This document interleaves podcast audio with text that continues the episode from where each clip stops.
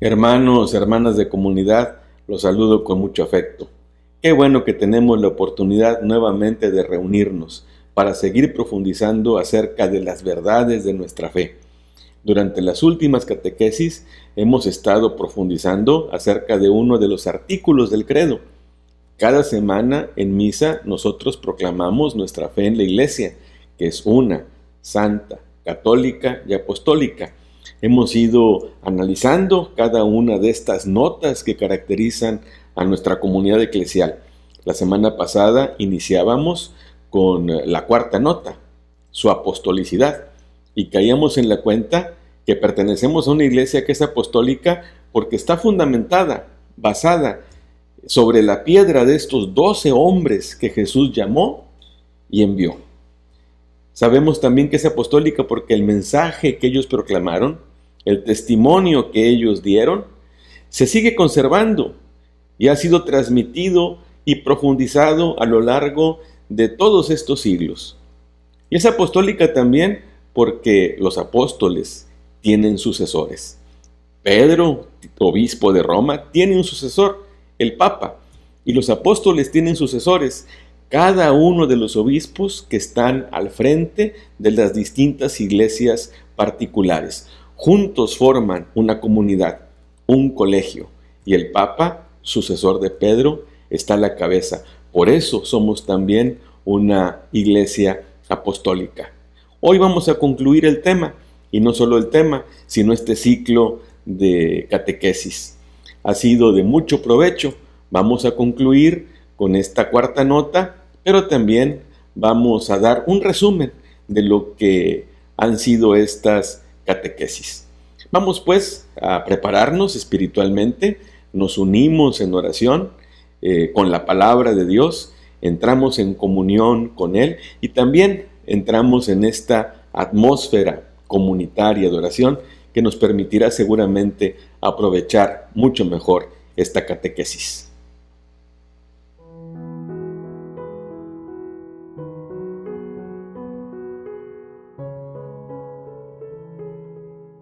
Eres digno, Señor Dios nuestro, de recibir la gloria, el honor y el poder, porque tú has creado el universo, porque por tu voluntad lo que no existía fue creado. Eres digno de tomar el libro y abrir sus sellos, porque fuiste degollado, y por tu sangre compraste para Dios hombres de toda raza, lengua, pueblo y nación, y has hecho de ellos para nuestro Dios un reino de sacerdotes y reinan sobre la tierra. Digno es el Cordero degollado de recibir el poder, la riqueza y la sabiduría, la fuerza y el honor, la gloria y la alabanza. Gloria al Padre y al Hijo y al Espíritu Santo, como era en el principio, ahora y siempre, por los siglos de los siglos. Amén.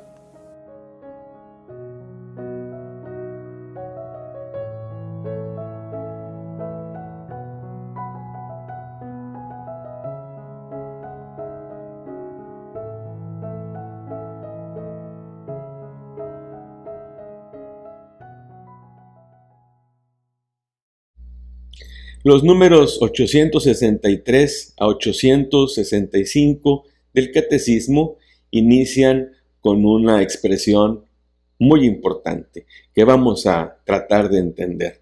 Toda la iglesia es apostólica, dice el número 863. Toda la iglesia. Y esto es importante porque a partir de lo que reflexionábamos en la catequesis anterior, pudiéramos pensar que la iglesia es apostólica porque está cimentada en los apóstoles, la predicación de los apóstoles continúa hasta el día de hoy, los obispos son sucesores. Ah, entonces eso se reduce a los apóstoles. En cambio, no. Dice el catecismo de la Iglesia Católica que toda la comunidad eclesial es apostólica.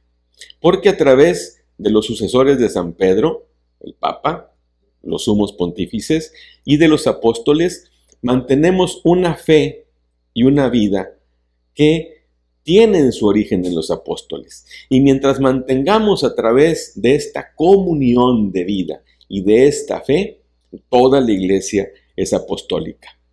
Pero además, toda la iglesia está llamada y está enviada al mundo entero a continuar la obra de Jesús. Recordamos cuando eh, reflexionábamos acerca de que la iglesia es católica, decíamos que esa, eh, esa expresión católico no es una etiqueta para distinguirnos de otras eh, denominaciones. Somos católicos porque creemos en la integralidad de la salvación. Y decíamos, esta salvación está hecha para todos. Y la Iglesia Católica, decíamos, es católica porque es misionera. También es apostólica porque es misionera.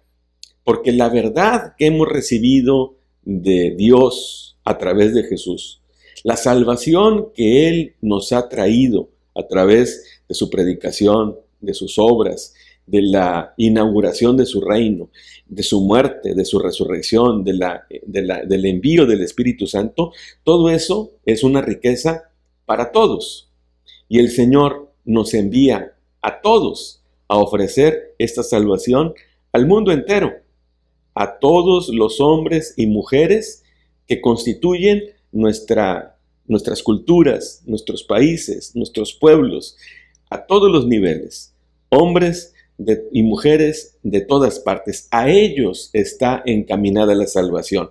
Y el Señor nos envía a todos. El Señor nos envía a todos los miembros de la iglesia, dice el catecismo, claro, de diferentes maneras.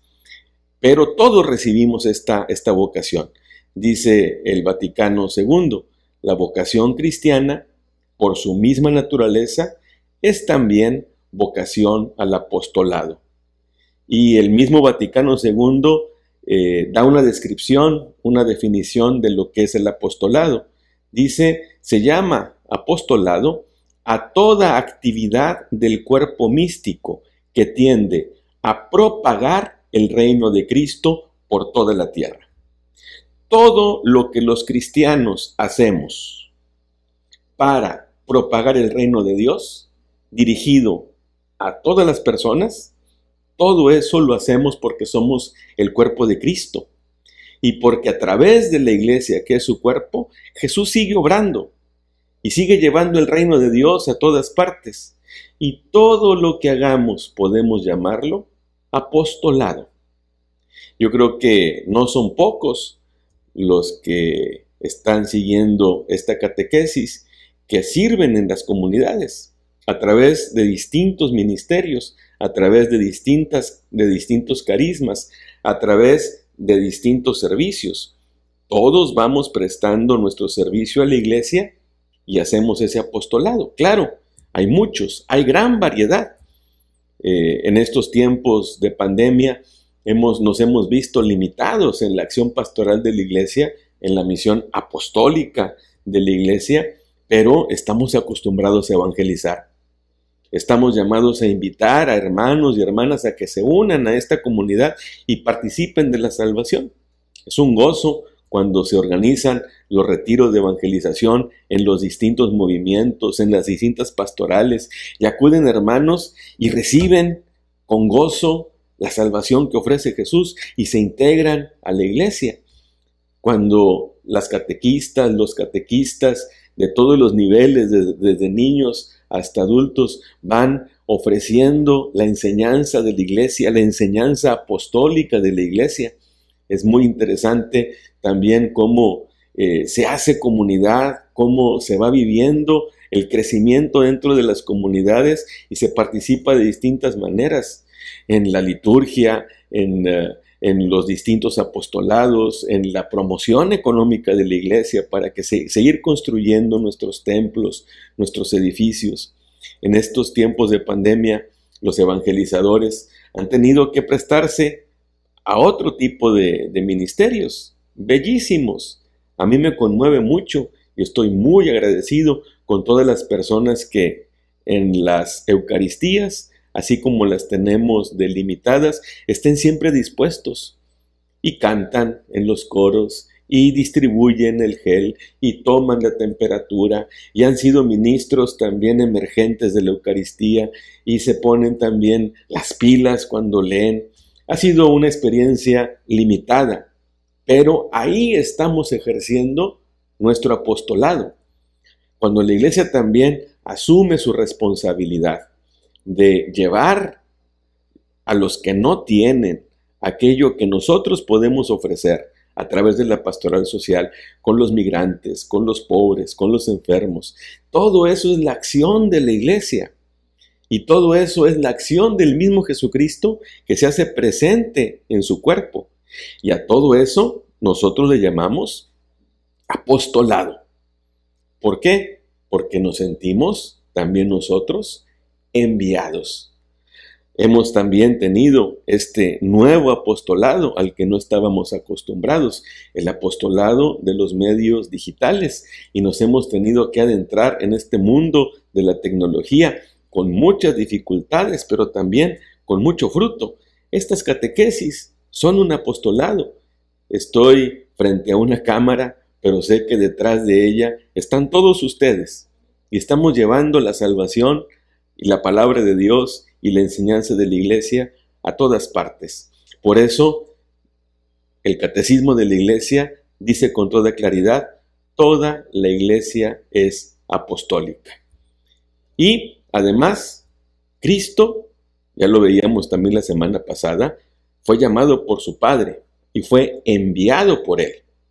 Y por eso Cristo, que se hace presente en su iglesia como cuerpo, continúa su apostolado en el mundo. Y por eso Cristo es, dice eh, también el Vaticano II y lo cita el Catecismo de la Iglesia, Jesús es la fuente y el origen del apostolado. De tal manera que el apostolado de la Iglesia va a ser fecundo en la medida que todos nosotros, tanto los ministros ordenados, el Papa, los obispos, los sacerdotes, los diáconos, como también los hermanos y hermanas laicos, vivamos unidos a Jesús. Ese vínculo con Jesús va a permitir que el apostolado de la iglesia sea eficaz y que no sea solamente un voluntariado, que no sea solamente acciones de buena fe, o mucho menos que sean acciones de relumbrón para tener prestigio, para tener fama, para tener honor. En la medida que el cuerpo de Cristo esté unido a su cabeza, entonces el apostolado de toda la iglesia, de todas las vocaciones, será fecundo y será verdaderamente la continuación del apostolado de Jesucristo. Según las vocaciones, según las interpretaciones de los tiempos, también según los dones variados que el Espíritu Santo va ofreciendo a la iglesia. Los apostolados van tomando formas cada vez más diversas. Decíamos ahora, el apostolado de los medios digitales, para que la palabra de Dios llegue ahora que estamos en esta pandemia. Pero además, este apostolado, realizado en unión con Jesús y junto con los hermanos, tiene también y seguirá teniendo su culmen y también su fuente en la Eucaristía. Dice también el Vaticano II, siempre la Eucaristía es el alma del apostolado. Ahora que estamos, sobre todo, siguiendo la Eucaristía a través de los medios digitales y en la medida que las restricciones nos los permiten, con una asistencia limitada durante todos estos meses, la Eucaristía no ha dejado de estar presente en la vida de la Iglesia y sigue siendo la fuente de donde emana todo apostolado en la Iglesia, porque es a final de cuentas en la Eucaristía en donde nosotros tenemos un encuentro privilegiado con Jesús. Es en la Eucaristía en donde Él derrama los dones de su Espíritu, sus carismas, y es la misma Eucaristía también de donde, en donde se ejercen estos apostolados. Eh, la catequesis, la pastoral, la evangelización, la pastoral social, tiene su culmen y tiene su fuente en la Eucaristía. Sin Jesús no podemos hacer nada. Y por último, también en el número 865, es el último de los números que trata acerca de las notas de la iglesia, el apostolado, la acción de la iglesia eh, se proyecta no solamente en el mundo presente, tenemos una misión que seguir cumpliendo en el tiempo, pero esta realidad apostólica va a tener su culmen en el reino de los cielos. Cuando venga Jesucristo y establezca de modo definitivo un reino que no va a tener fin. Es ahí en donde Jesucristo va a incorporar a todos los miembros de la humanidad a su cuerpo. Es la plenitud que nosotros llamamos así en griego escatológica, es decir, en la plenitud del tiempo, más allá de la historia, cuando la iglesia, como también va a decir la palabra de Dios, llegue a su culmen. Eh, entonces, dice el catecismo, citando la palabra de Dios, todos los hombres, todas las personas rescatados por Jesús, hechos santos e inmaculados en la presencia de Dios, serán reunidos como el único pueblo de Dios. Y cita el Apocalipsis una expresión muy bella en el capítulo 21, verso 9. La iglesia, la esposa del Cordero. Y también en el mismo capítulo 21, los versos 10 y 11. La ciudad santa, que baja del cielo de junto a Dios y tiene la gloria de Dios. Y por último, en el mismo capítulo 21, en el verso 14, la muralla de la ciudad se asienta sobre doce piedras que llevan los nombres de los doce apóstoles del Cordero. Así, el, Apocalipsis visualiza el reino de Dios como esa ciudad que es la esposa del Cordero por la que Él se entrega, que está fundamentada en los apóstoles. Fíjense cómo eh, Jesús llamando a los apóstoles, los envía y ese llamado, ese, esa vocación a ser enviados va a culminar hasta la eternidad. Así que nos gloriamos y nos alegramos de ser una iglesia que es apostólica.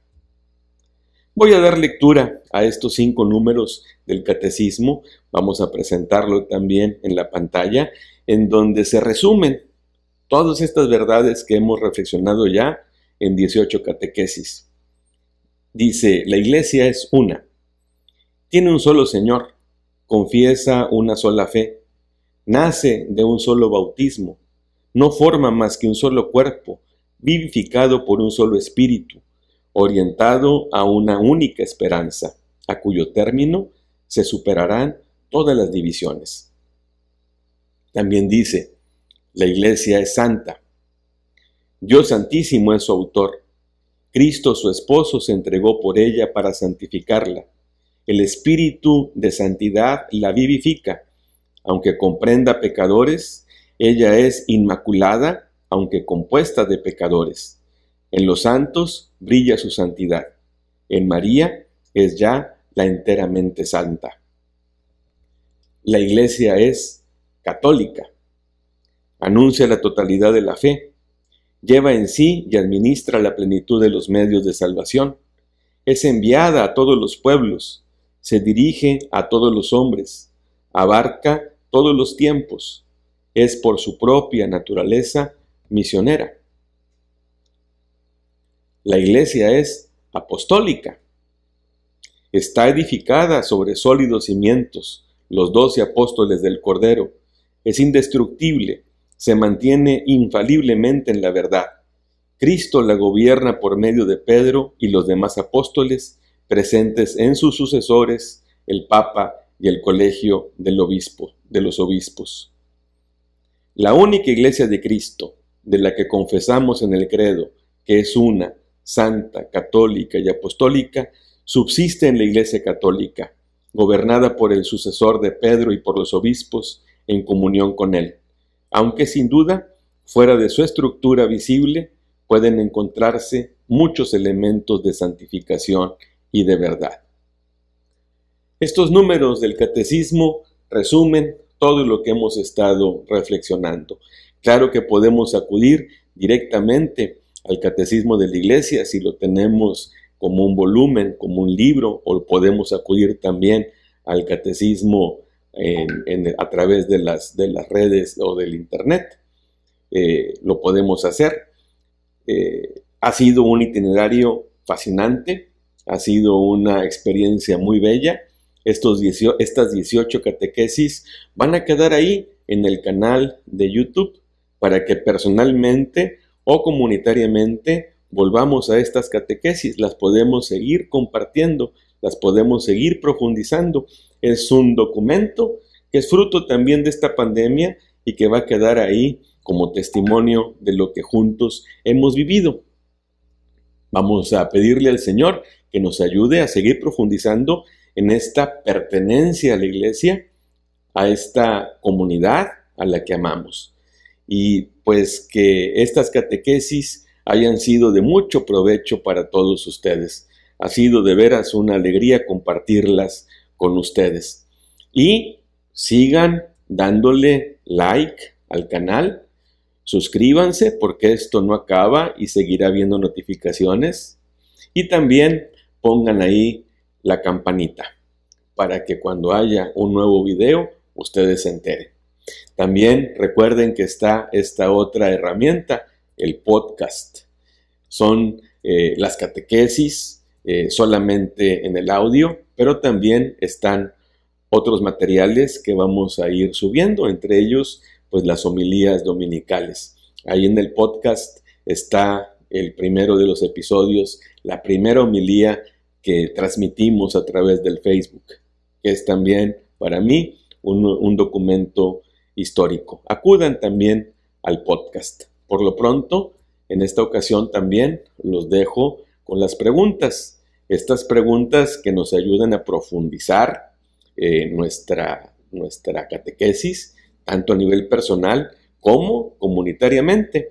Por cierto, en el podcast las preguntas están en la descripción del episodio correspondientes. Ahí las pueden también eh, leer pues como les decía, Dios quiera que nuestra pertenencia a la iglesia sea ahora pues eh, más fuerte, más arraigada y que continuemos trabajando en la obra del Señor.